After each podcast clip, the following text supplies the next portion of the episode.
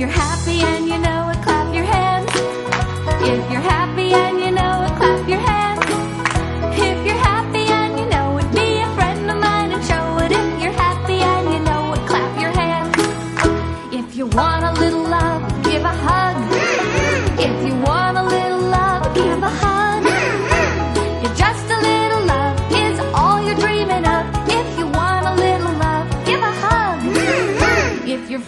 really good, shout hooray. hooray! If you're feeling really good, shout hooray. hooray! If you're feeling really good, then I think you really should. If you're feeling really good, shout hooray. hooray! If you're happy and you're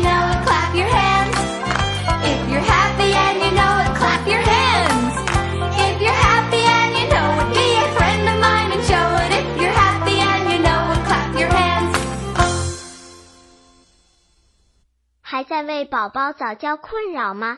关注公众号早教学堂，获取在家早教课程，让宝宝在家就能科学做早教。